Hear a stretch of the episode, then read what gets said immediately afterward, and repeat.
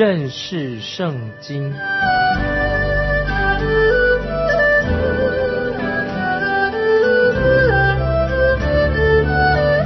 认识上帝的话，把上帝的话带到全世界。本节目是由认识圣经机构和环球广播电台联合制作，欢迎收听。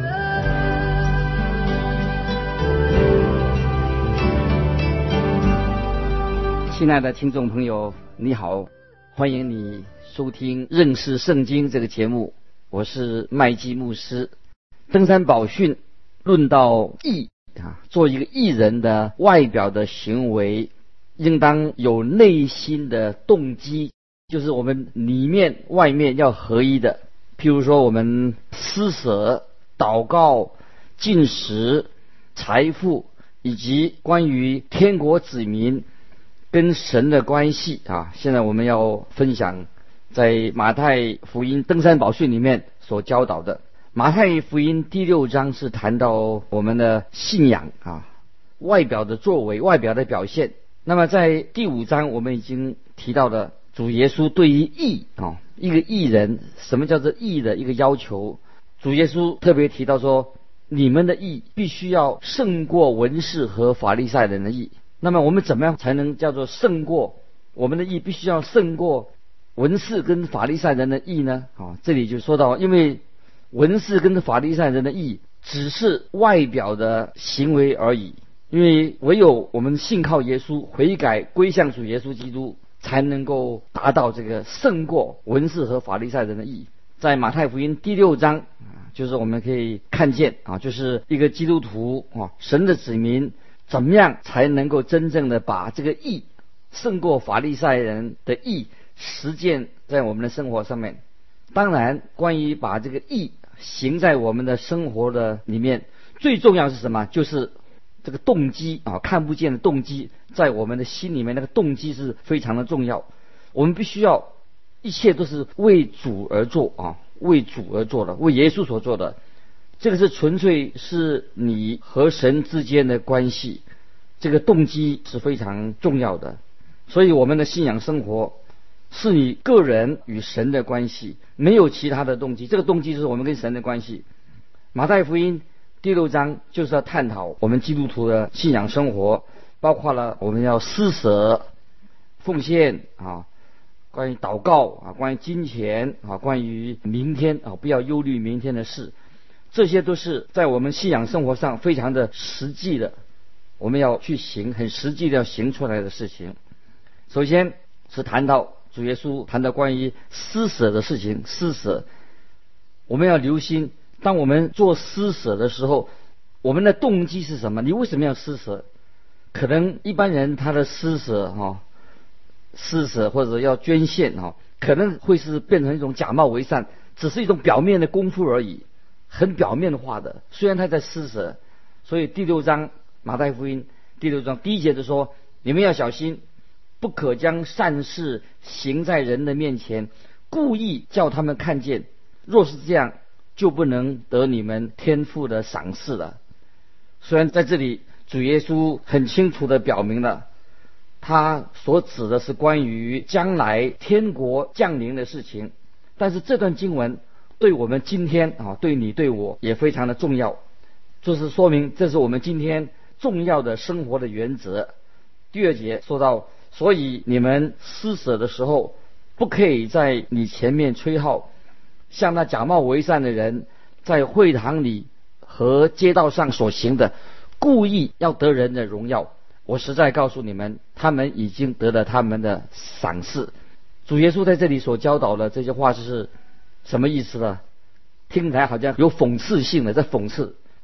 耶稣用这些双关语啊，来说明属灵的真理。当法利赛人想要对那些穷人做一些施舍的时候，他们总是要跑到耶路撒冷城里面，在很繁忙的十字路口上面吹号啊，好像大肆宣扬一番。虽然这样，也许可以把那些贫穷的人、有需要的人把他聚集在一起，但是这是为了让群众看到他们自己在做善事。你是否能够看出这种行为？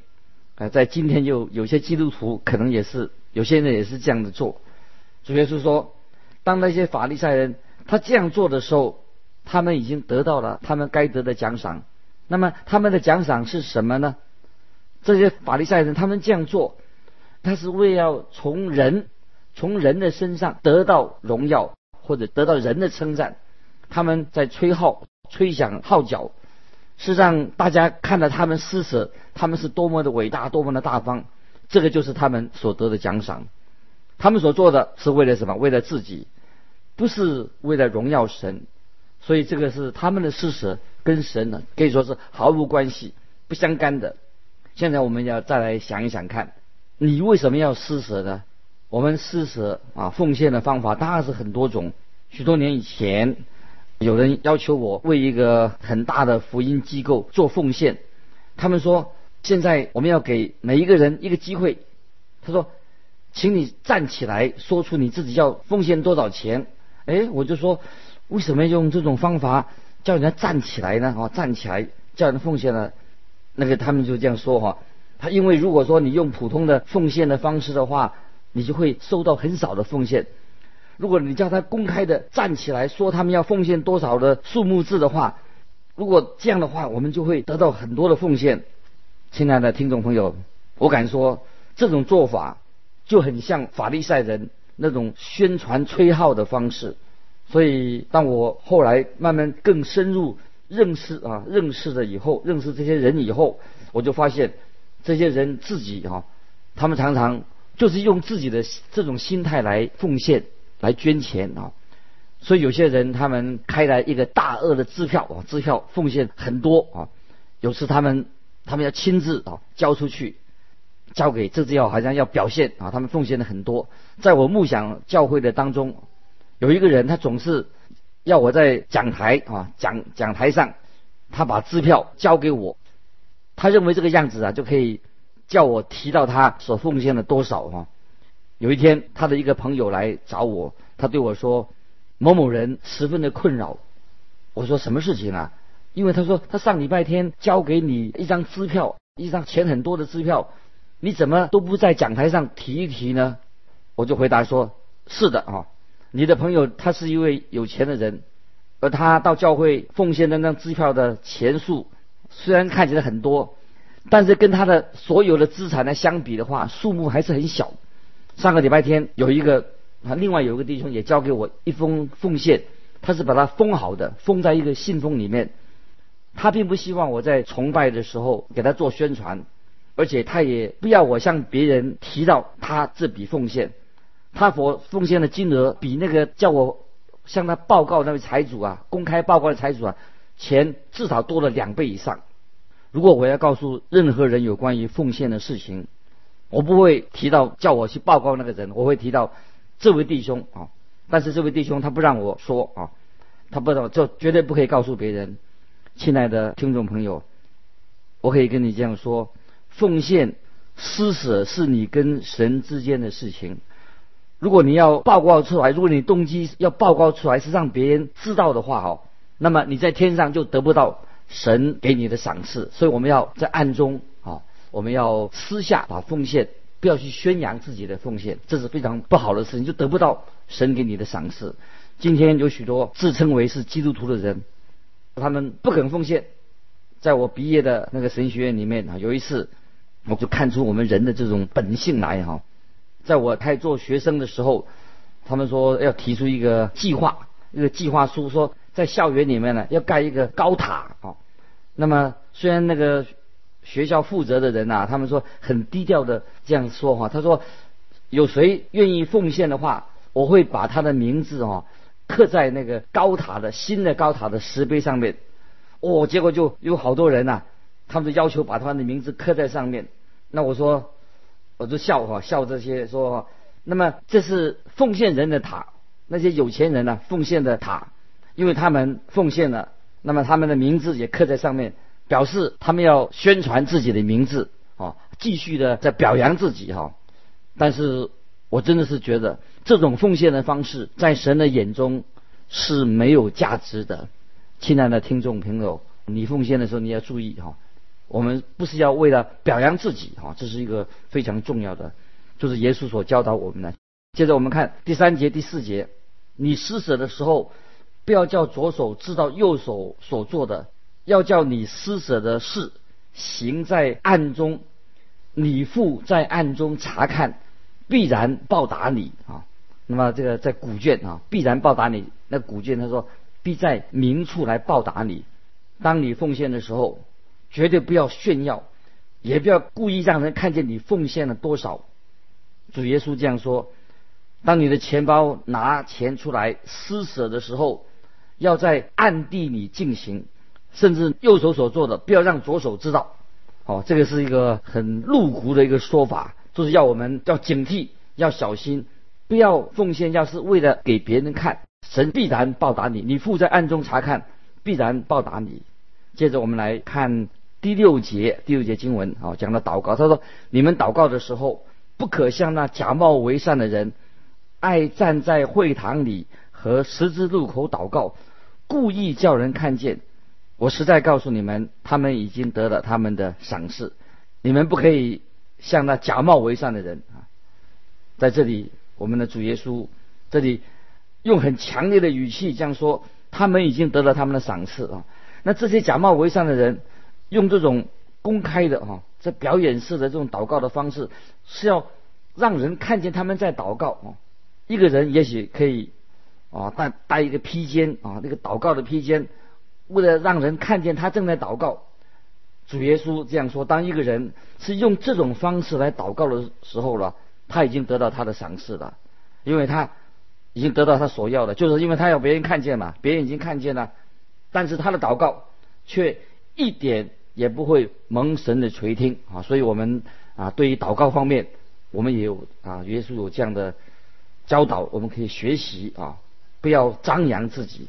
接着我们看第六节要怎么祷告呢？你祷告的时候要进你的内屋，关上门，祷告你在暗中的父，你父在暗中查看，必然报答你。主耶稣在这里。所提到的祷告的方式是前所未有的啊，非常一种可以说是一种新的说法。你有没有注意到，主耶稣在这里用了父啊，你的父啊，那表示说这些人祷告的人，他们是天国神的子民。今天你要怎么样才能够成为神的子民呢？在圣经里面，约翰福音。第一章十二节已经给了你我这样的答案：凡接待他的，就是信他名的人，他就赐给他们权柄，做神的儿女。这是神给我们的答案。主耶稣也对那位尼哥底母说：“你必须要重生，否则你就不能够称神作为你的父。”而且在旧约圣经里面。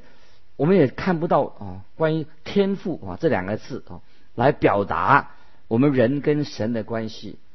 以色列民族啊，以色列民虽然是被神所拣选的百姓，好在那个我们看见在出埃及记第四章二十二节啊提到四章二十二节出埃及记，以色列是我的儿子，但是他在这里所说的，并不是指人跟神的个别的关系，因此。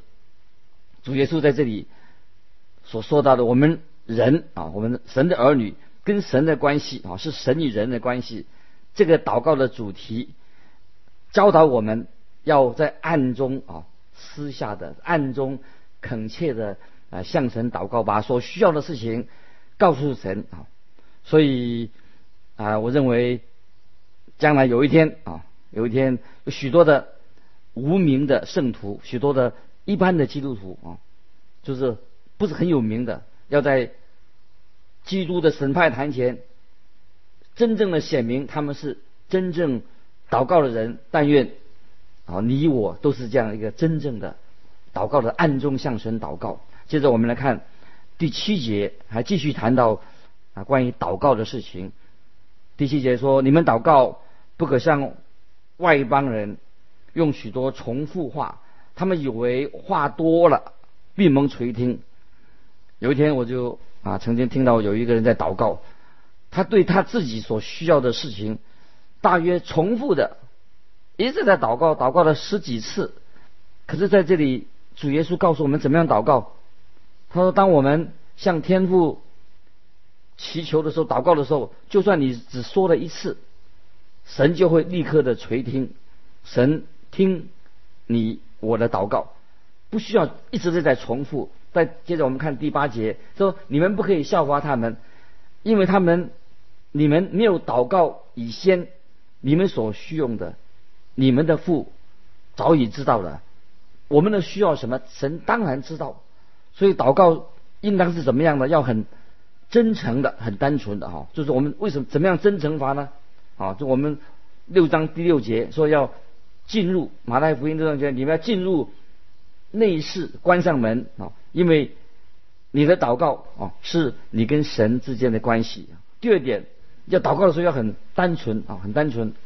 在第七节说得很清楚，不要用那些很空洞的啊、重复的字句，要直接的把你的需要告诉神。你现在在想什么？你需要什么？接着我们啊，可以再看第八节啊，也说得很清楚。因为你们没有祈求以先，你们所需要的，你们的父。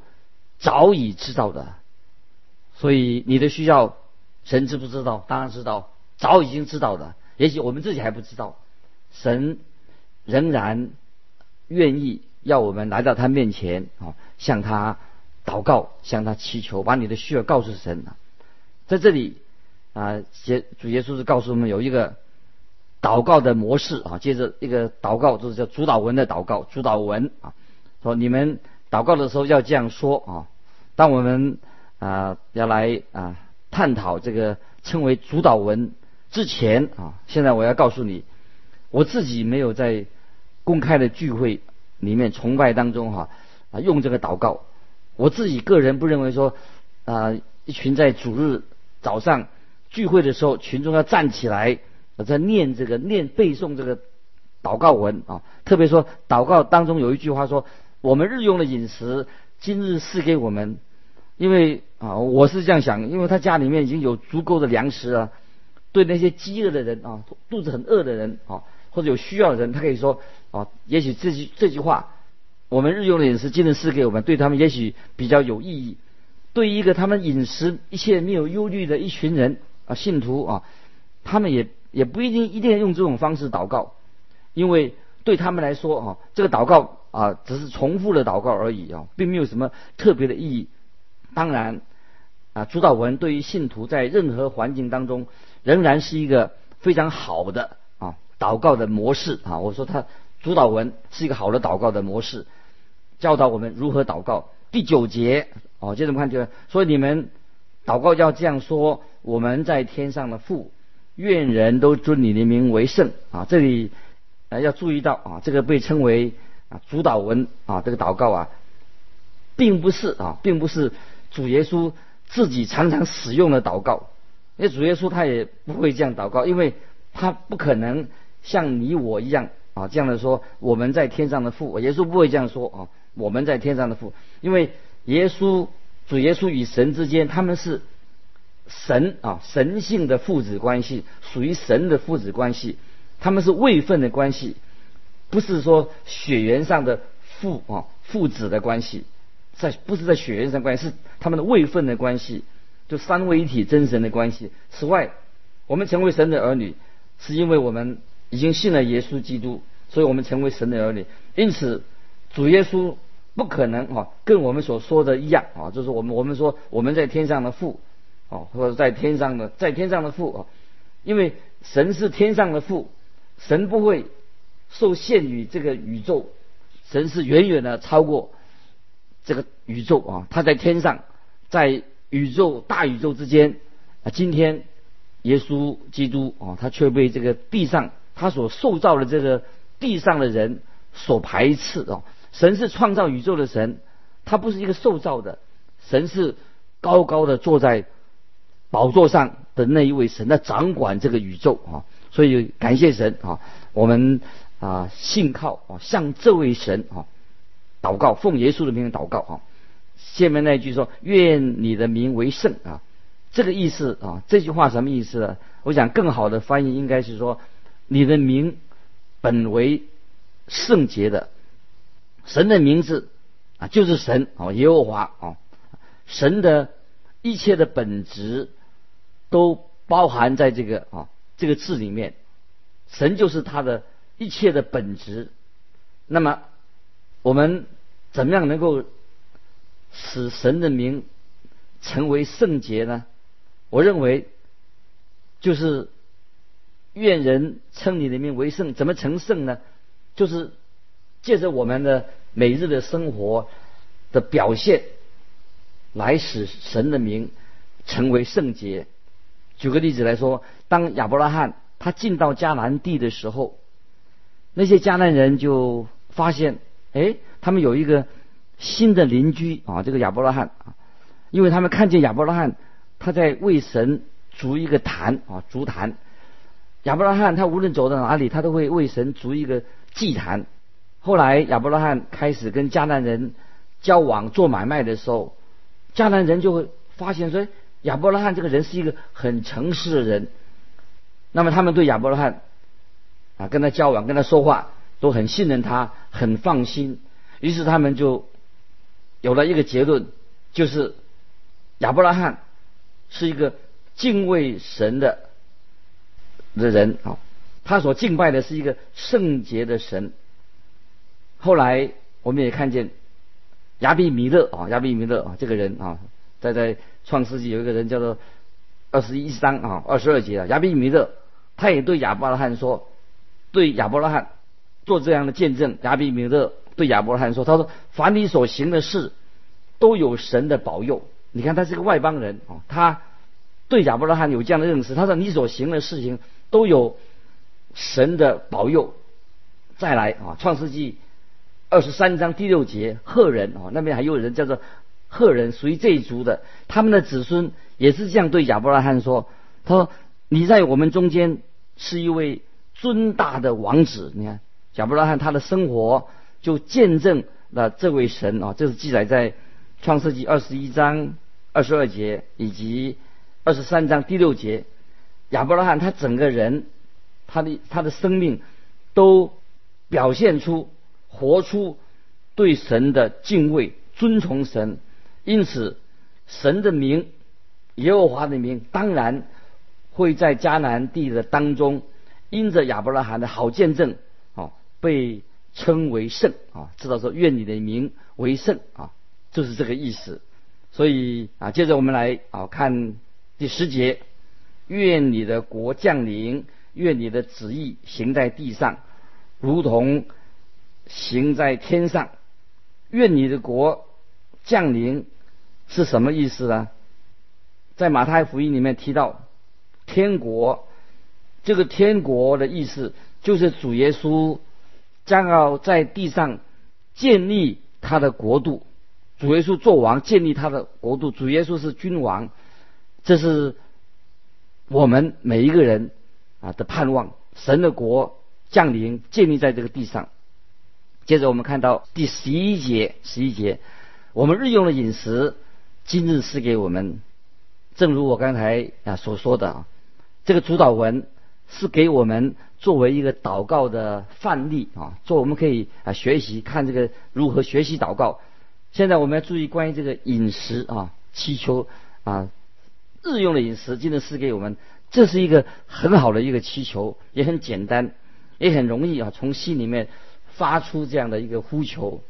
但是这个请求，这个祷告是是讲到神啊，我们对神全心的依靠神，因为我们的身体、我们的灵魂、一切的需要，都是啊，神要天天的。供应我们身体灵魂的需要，所以说我们日用的饮食，今日赐给我们，就像以前的以色列人在早期他们在旷野里面收取那个玛拿一样，他们并不是预先收集的第二天的份、第三天的份或者下礼拜的份，因为玛拿不能够长期的保存，只能够保存一天啊。祷告的人只能够收取每日他们所需要的我们的饮食。今日赐给我们也表明说，哦，神啊眷顾我们每一个人的生活上一切所需要的，所以我们不要担忧啊，神会供应我们每日啊所需要的，我们一切所需要的都来自神。听众朋友，你是否啊也常常啊向神祷告？你如何祷告呢？有没有按照神的心意来祷告啊？神知道你的需要什么，常常你不知道你真正的需要什么，所以这个祷告不做祷文是一个很好的教导我们啊学习祷告的一个模范。巴不得啊，我们每次我们每次祷告的时候啊，都有个敬畏神的心啊。透过祷告，我们越认识我们自己，也知道说如何我们成为一个祷告的人。要成为一个常常祷告的人。今天时间的关系，我们到这里就做一个结束。再见，愿神祝福你。